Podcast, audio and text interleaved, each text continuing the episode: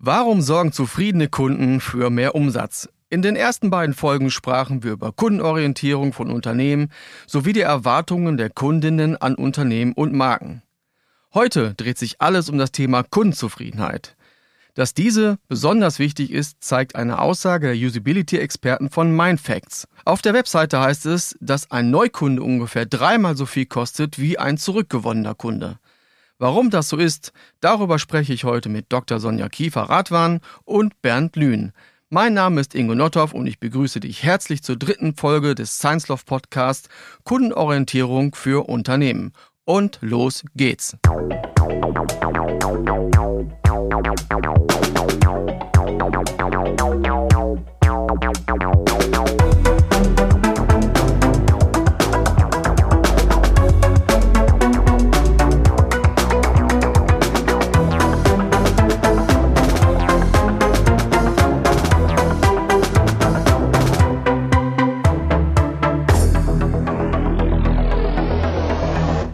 Hallo ihr beiden. Ich würde gerne direkt einsteigen mit der Aussage von Mindfacts. Sind wirklich unzufriedene Kunden günstiger bzw. neue Kunden teurer als unzufriedene Kunden? Wie kann man die wieder zurückgewinnen? Naja, also ich sag mal, Mindfacts hat ja eine bestimmte Statistik wahrscheinlich dahinter liegen und es ist tatsächlich so, dass es natürlich schwieriger ist, Kunden zurückzugewinnen und es ist aber auch genauso aufwendig und schwierig, neue Kunden zu gewinnen. Ja, also das heißt also, über die verschiedenen Kanäle, wo wir auch schon beim letzten Mal drüber gesprochen haben, Kunden zu akquirieren über die verschiedenen Kanäle, muss ich erstmal wissen, wo die tatsächlich unterwegs sind.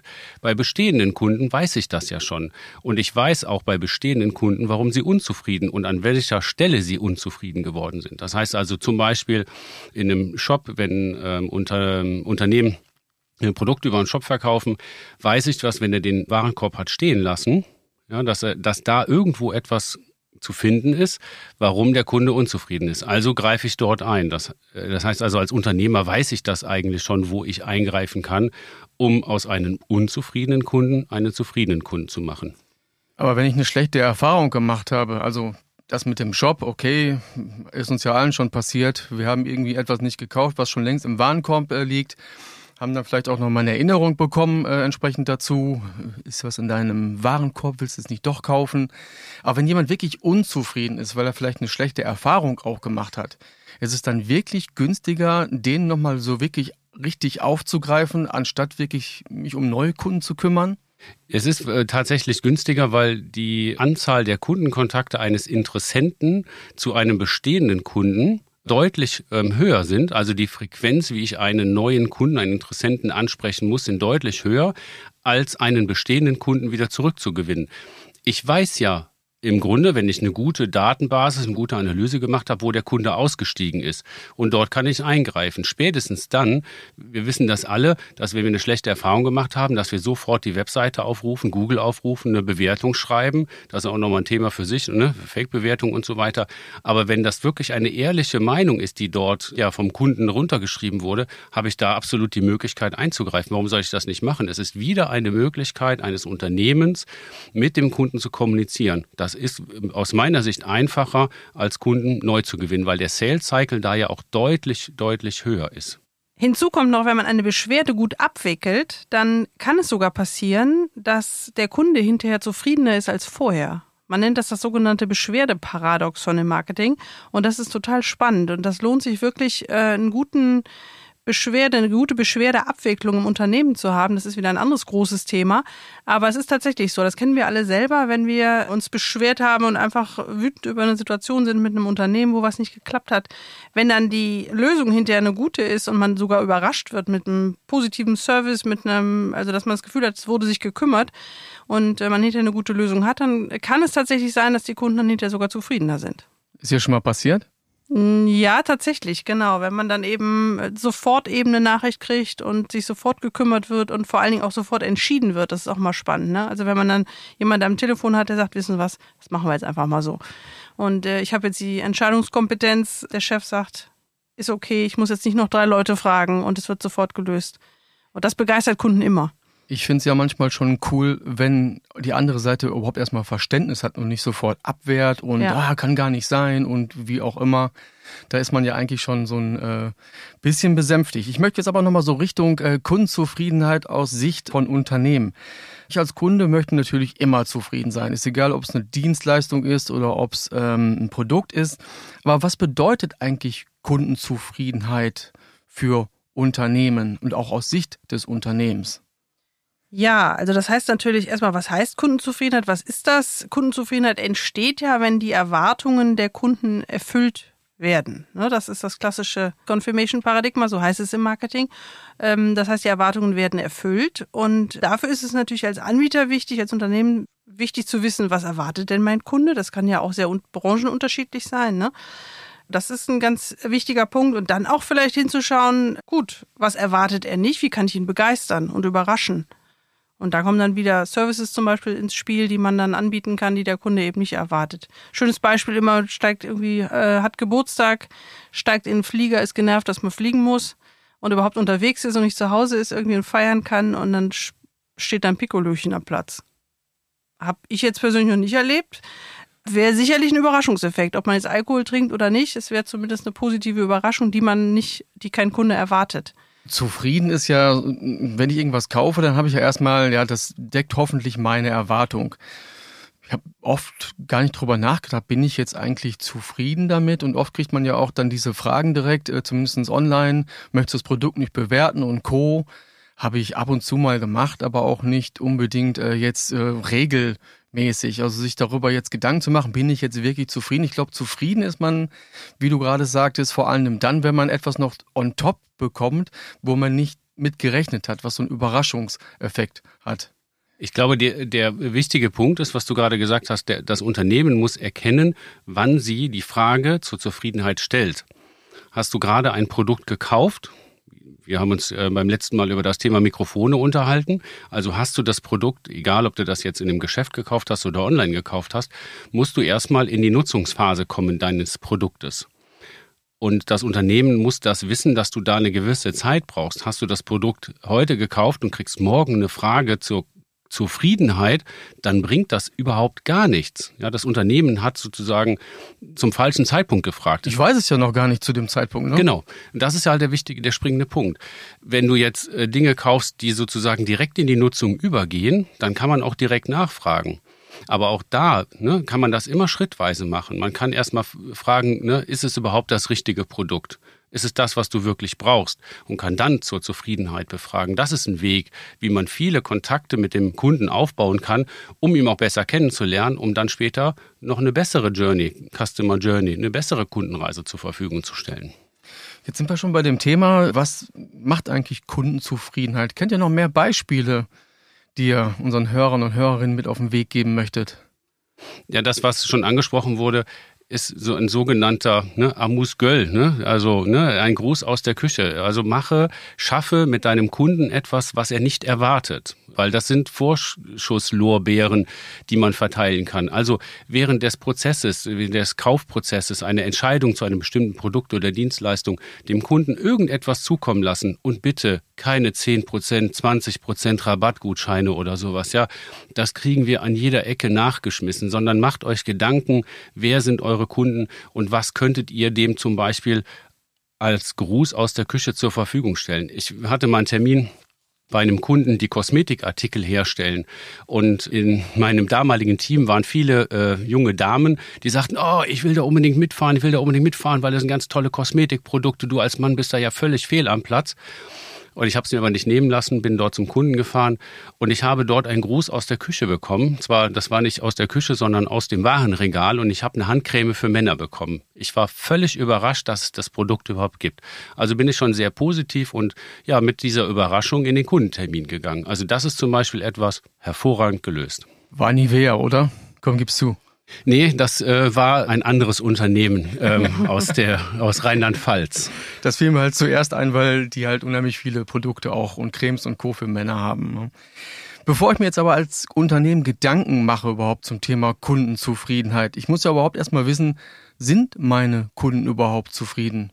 Und das sollte man natürlich dann auch ernst nehmen, aber wie kriege ich das raus, ob meine Kunden zufrieden sind? Ja, es gibt natürlich ganz viele Möglichkeiten, das rauszubekommen. Äh, was auf jeden Fall ein ganz wichtiger Ansatz ist, dass man sich die Reise, die Prozesse von den Kunden anschaut. Also wie, ne, wie findet der Kunde mich, äh, wie plant er meine Produkte. Ich bin zum Beispiel jetzt Gartengestalter, Gartenarchitekt und dann ist die Frage, zu welchem Zeitpunkt fangen die an, sich damit zu beschäftigen? Machen die das spontan abends auf der Couch? Wollen die jetzt ganz spontan schon mal so eine Grobkonfiguration selber machen, wenn das junge Kunden sind? Dann ist es natürlich toll, was Digitales anzubieten, also ein Konfigurator.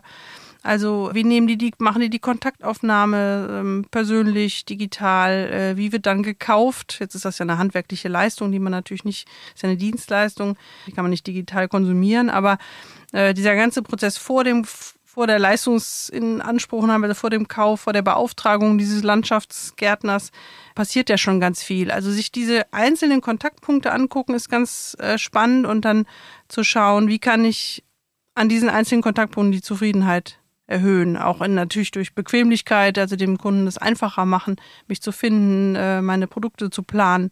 Also es sind ganz viele kleine Kontaktpunkte, an denen man Kundenzufriedenheit schaffen kann. Und in Summe ergibt sich dann erst die Gesamtzufriedenheit. Das ist ganz spannend. Also schaffen kann, kann ich sehr gut nachvollziehen, aber wie mache ich das sichtbar? Wenn mich mhm. jetzt jemand fragt, ich sag mal, mein Chef kommt zu mir und sagt, hör mal, wir haben auch diesen Kundenkontaktpunkt Online-Shop, ist jetzt äh, komisch formuliert, aber wir haben ja so einen Online-Shop. Wie zufrieden sind eigentlich unsere Kunden mit diesem Shop? Wie kann ich das rauskriegen? Also eine Möglichkeit ist ähm, natürlich die Bewertungen zu schauen, die es auf Google gibt. Ähm, dann haben wir die Möglichkeit, selber auch Erhebungen durchzuführen, wie zum Beispiel mit dem Net Promoter Score. Wie, ne, würden Sie mich weiter oder würden Sie das Unternehmen oder das Produkt weiterempfehlen? Auch da, ich sag mal, das ist ja nur eine kurze Momentaufnahme. Sinnvoller ist es, mit so Gütesiegeln zum Beispiel zu arbeiten, wie Trusted Shop zum Beispiel. Ne? Das sind so Gütesiegel, die man sich auf die Webseite packen kann, ähm, wo eben halt positive Bewertungen aufgenommen werden. Das sind, das sind natürlich die ersten Möglichkeiten. Dann besteht natürlich auch die Möglichkeit, und das muss man aber auch aufpassen, wie oft und wie häufig man das durchführt, dass man natürlich eine Kundenbefragung durchführt. Ne? Und auch da ist wichtig, vorher festzulegen, was ist eigentlich unser Unternehmensziel? Also wie, wie viel Kundenzufriedenheit wollen wir erreichen? Weil das ist natürlich auch etwas, was man nach außen hin wieder spiegeln kann und ähm, sagen kann, das sagen, das sind die Meinungen unserer Kunden. Wir haben eine 97-prozentige Kundenzufriedenheit. Damit kann man dann schon mal hausieren gehen. Aber das sind so die Möglichkeiten, die ein Unternehmen hat. Dann fällt mir natürlich noch ein, wie bei dem Gartenlandschaftsbauer, warum soll der Kunde nicht über gewisse Plattformen wie Instagram oder Facebook zum Beispiel einen Post absetzen von sich selber und sagen, die Firma XYZ hat mir den Garten gebaut, das sieht ganz toll aus, ich fühle mich da jetzt total wohl. Also das Thema Empfehlungsmarketing, das ist natürlich auch etwas, ne, so ähm, was man nutzen kann. Ne? So nach dem Motto, würden Sie mich weiterempfehlen? Ja oder nein? Natürlich wird das wahrscheinlich machen, wenn er zufrieden ist mit der Arbeit. Und das sind Dinge, die man nutzen kann. Und so hat man dann auch den Kunden gleich wieder mit eingebunden, ne? wenn er das sozusagen über seine entsprechend seine persönlichen Plattformen macht.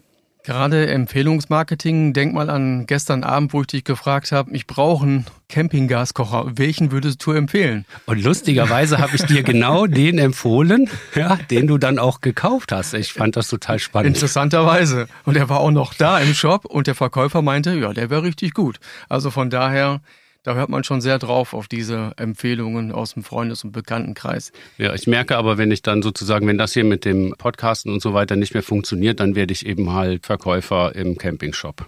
Ja, das war auch eine gute Karriereoption, ne? eine Perspektive. Gucken wir mal äh, weiter auf das Thema Kundenzufriedenheit. Unternehmen machen das jetzt ja nicht, weil sie irgendwie denken, ach, ist ja so gutwillmäßig, ich habe total Spaß daran, wie die Kunden zufrieden sind. Kunden äh, haben wiederum auch irgendwie gar keine Lust, ich auch nicht, muss ich ganz ehrlich sagen, äh, irgendwie manipuliert zu werden durch solche komischen Spielchen. Wie kriegt man denn da einen Einklang rein? Wie kann man Kunden beeinflussen, die Kundenzufriedenheit verbessern und beide Seiten sind dann auch happy? Ja, da sind wir eigentlich schon wieder bei dem Thema Customer Experience, also dieses Kundenerlebnis schaffen. Ne? Also nicht ähm, den Kunden vertraglich binden. Es gibt ja verschiedene Arten von Kundenbindung oder in Abos festhalten oder über eine technologische Anbindung, also dass man aus einem Techniksystem nicht mehr rauskommt, sondern versuchen, ihn emotional zu binden. Ne? Also zu, einen loyalen Fan zu schaffen, der einfach aus eigenen Stücken freiwillig da bleibt und einfach total begeistert ist. Und dann fühlt er sich auch nicht manipuliert. Also der nimmt dann auch Preiserhöhungen in Kauf und zahlt gerne auch ein bisschen mehr und äh, wie gesagt verzeiht auch Fehler und ja, will einfach das Unternehmen teilweise sogar mit voranbringen und dann fühlt er sich auch nicht manipuliert. Also das sollte auf jeden Fall ähm, Ziel sein, den Kunden emotional zu binden. Was für mich persönlich auch mehr an Relevanz in den letzten äh, Jahren so ein bisschen, ja, nennt man es, gefunden hat, nennt man das so, Relevanz gefunden, ist auch egal, ihr wisst, was ich meine, ist das Thema Beratung, was das Thema Zufriedenheit auch angeht, Kundenzufriedenheit. Wenn ich mir den Krempel immer komplett alleine zusammensuchen muss, dann gucke ich auf den Preis vor allen Dingen. Wenn ich aber irgendwo war, der mich vernünftig beraten hat, dann sage ich auch, ist es mir auch egal, ob das dann 20, 30, 40 Euro mehr kostet, weil hier hat sich jemand Mühe gegeben und wollte mir nicht irgendein Zeug verkaufen. Ja, da habe ich eine tolle Erfahrung gemacht in einem, in einem Geschäft, ähm, wo es, als ich mir einen Fernseher kaufen wollte, eigentlich nur einen zweiten Fernseher, das ist ein Luxusprodukt für die Playstation und ähm, hatte mir schon ein Produkt ausgesucht, aber wollte mich noch beraten lassen und bin dann in ein Geschäft rein und habe gesagt, ich bin auf der Suche nach einem Fernseher, 55 Zoll groß und soll für, ne, für die und die Zwecke, also für zum Spielen geeignet sein und darf aber auch nicht mehr als äh, 800 Euro kosten. Interessanterweise, der Verkäufer sagte dann direkt, ja, wenn Sie das Produkt hier kaufen wollen, dann berate ich Sie gerne. Äh, wenn Sie das woanders kaufen wollen, kostet die Beratung 25 Euro. So, das hatte mir dann erstmal um den Latz gehauen, habe ich gesagt, habe ich mir dann überlegt, okay, ich bin ja so ein Fan von dem Thema Custom Experience und die ist jetzt sofort unterbrochen worden. Ja, so, weil ich sag mal, sicherlich hat er seine Hausaufgaben nicht gemacht, weil er hat ja schon gemerkt, dass viele in sein Geschäft kommen und sich beraten lassen und das Produkt dann woanders kaufen. Also liegt der Fehler ja nicht unbedingt bei mir, sondern eher in der Beratung des Einzelhändlers. So, also was muss er denn machen? Ja, er, er muss halt ordentlich beraten und muss sich um seine Kunden kümmern, damit genau das nicht passiert und im Vorfeld. Und es gibt unfassbar viele Chancen, das entsprechend zu machen. Aber mir gleich vor den Latz zu hauen, das kostet dich 25 Euro die Beratung hier. Und ne, wenn du das Produkt nicht bei mir kaufst, dann habe ich gesagt, alles klar, dann kaufe ich jetzt auf jeden Fall woanders. Kann ich gut nachvollziehen. Kommen wir mal zu ein paar Fakten, äh, die ich noch mitgebracht habe. Laut einer Befragung der Handelshochschule Leipzig erfassen 75 Prozent der Unternehmen die Kundenzufriedenheit systematisch, was ich persönlich schon als sehr viel empfunden habe.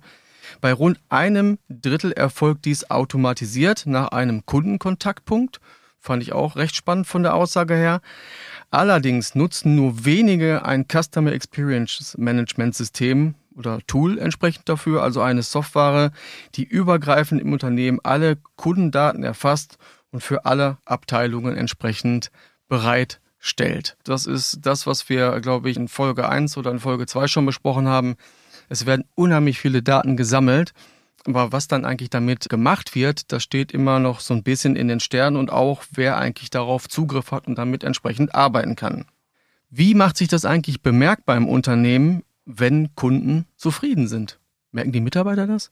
Im besten Falle merken das die Mitarbeiter. Das wäre wünschenswert, weil es ja wichtig ist, auch für die Mitarbeiter, also für alle, nicht nur die, ähm, sagen wir mal, ähm, statistische Managementberichte brauchen über die Zufriedenheit, Umsätze und so weiter, sondern das ist ja im Prinzip etwas Kundenzufriedenheit, was allem Unternehmen was angeht. Alle Fachabteilungen sollten davon wissen, dass sie zufriedene Kunden haben.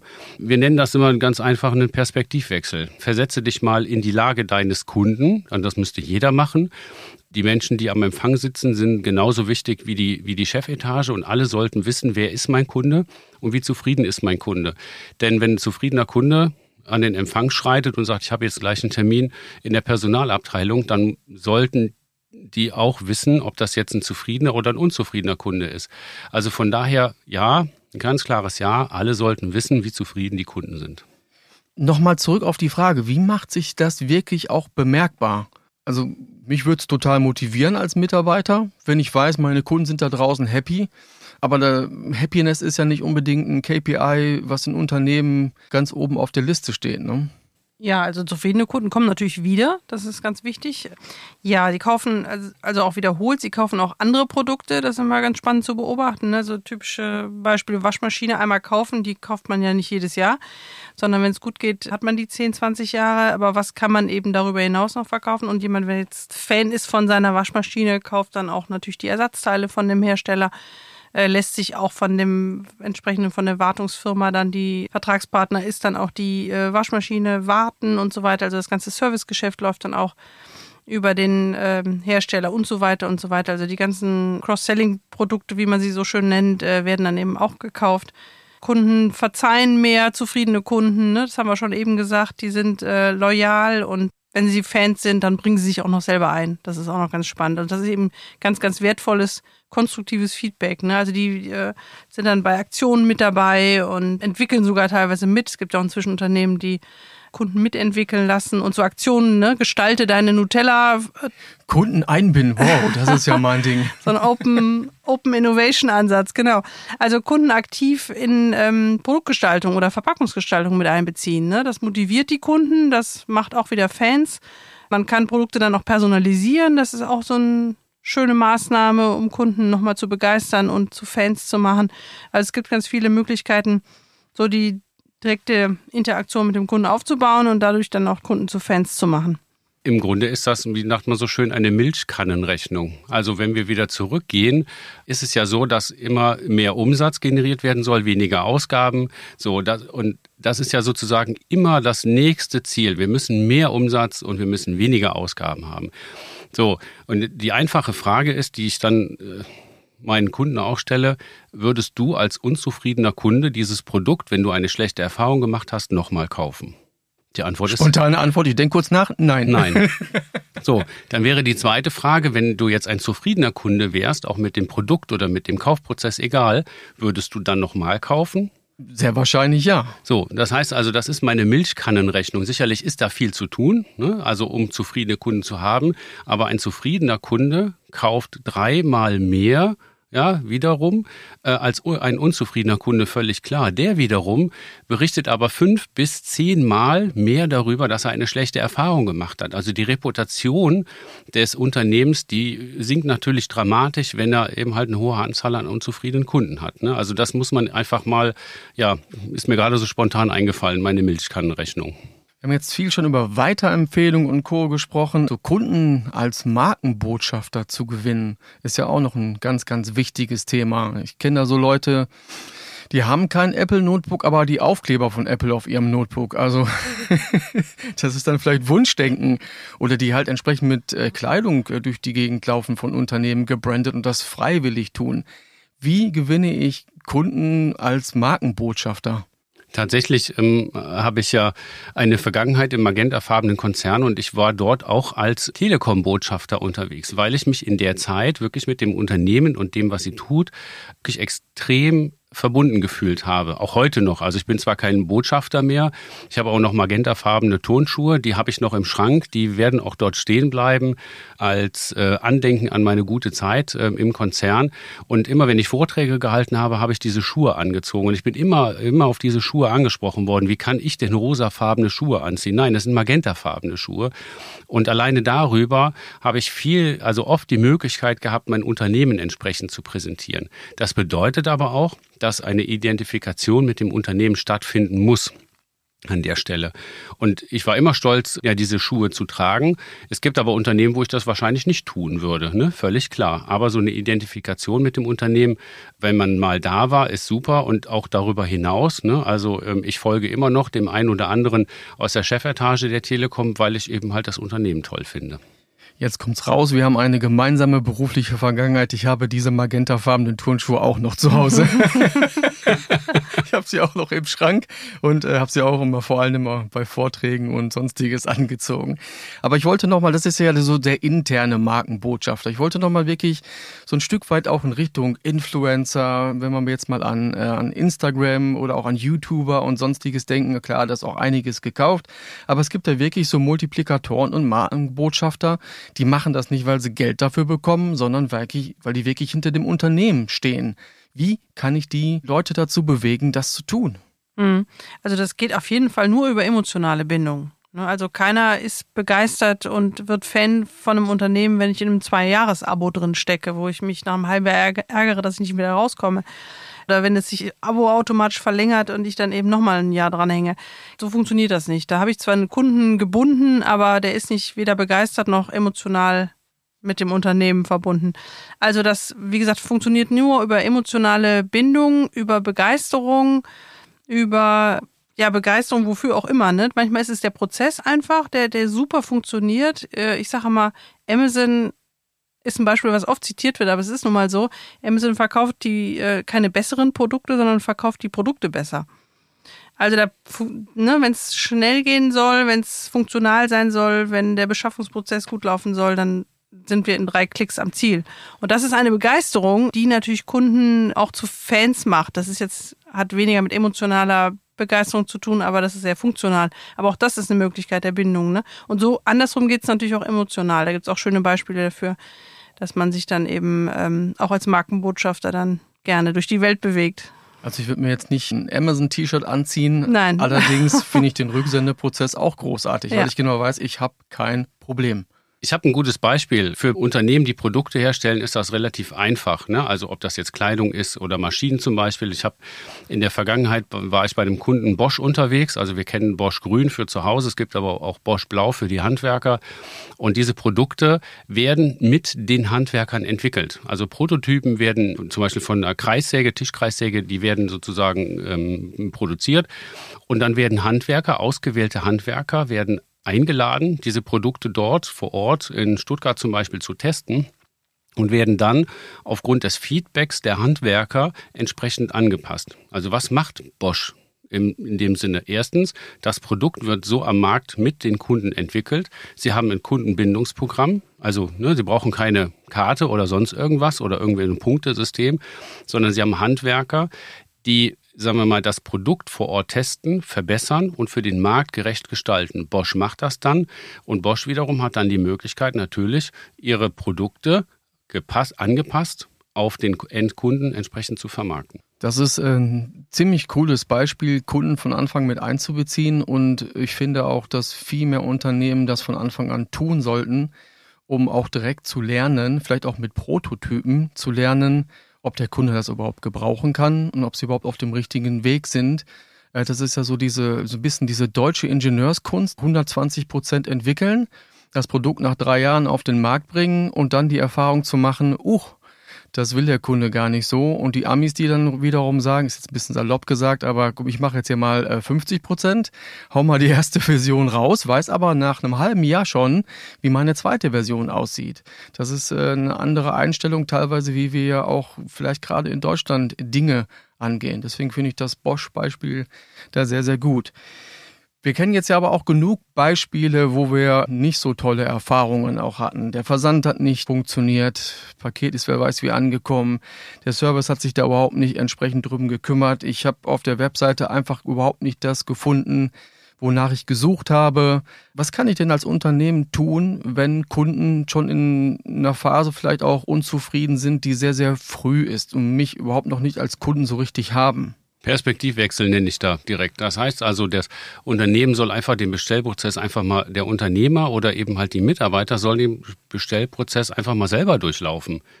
Und dann merken sie schon, weil sie sind ja am Ende auch ein Mensch, ein emotionales Wesen, natürlich in dem Unternehmen, sagen wir mal, angestellt, aber trotzdem, jeder, jeder von uns hat woanders schon mal irgendeine Erfahrung gemacht, die positiv oder negativ ist. Wir haben beim letzten Mal auch darüber gesprochen, ne? ich habe Newsletter abonniert, habe ein Produkt gekauft und kriege jetzt unpassende äh, Produkte für mich, die, die gar nicht zu mir passen. Ne? So, also von daher Perspektivwechsel. Schau selber mal auf deinen Bestellprozess von außen als Kunde in dein Unternehmen rein, ob das alles reibungslos funktioniert und das so läuft, wie du das gerne hättest. Also ich habe letztens Regale aufgebaut und habe gedacht, derjenige oder diejenige, die die geplant und konstruiert hat, sollte einfach mal dieses Regal mhm. alleine selber aufbauen. Wir brauchten drei Leute dafür, inklusive einer meiner äh, kleineren Tochter, die sozusagen noch unter das Regal krabbeln konnte, als noch keine Böden drin waren, damit die Rückwand hochgehalten werden konnte, damit es überhaupt in einem Guss auch aufgestellt werden konnte. Also es war eine sehr interessante Erfahrung. Wie sehen Unternehmen denn eigentlich, wenn sich die Kundenzufriedenheit verbessert? Das muss man ja auch irgendwie so ein bisschen messen können. Mhm. Also es haben sich in den letzten Jahren ähm, Gott sei Dank auch kundenorientierte, kundenzentrierte Kennzahlen entwickelt tatsächlich. Also das nicht nach dem Umsatz generell geschaut wird, auch nicht nach einzelnen Produktbereichen geschaut wird, sondern dass man Kundenwerte ermittelt. Ne? Also welchen Umsatz hat der Kunde denn gemacht? Klassische ABC-Analyse gibt es natürlich auch, ne? ABC-Kunden. Aber darüber hinaus dann ähm, diesen Customer Lifetime Value heißt er ja auch so schön. Also was bringt der Kunde im gesamten Verlauf, dem er dem Unternehmen sozusagen angehört? Ja, das ist also eine Möglichkeit, den Kundenwert zu bestimmen, Umsatz pro Kunde zu bestimmen. Was kauft er noch über bisherige Produkte noch hinaus? Wie ist seine Reklamationsverhalten, seine Beschwerden pro Jahr? Gehen die, gehen die zurück? Also einfach pro Kunde genau hinschauen.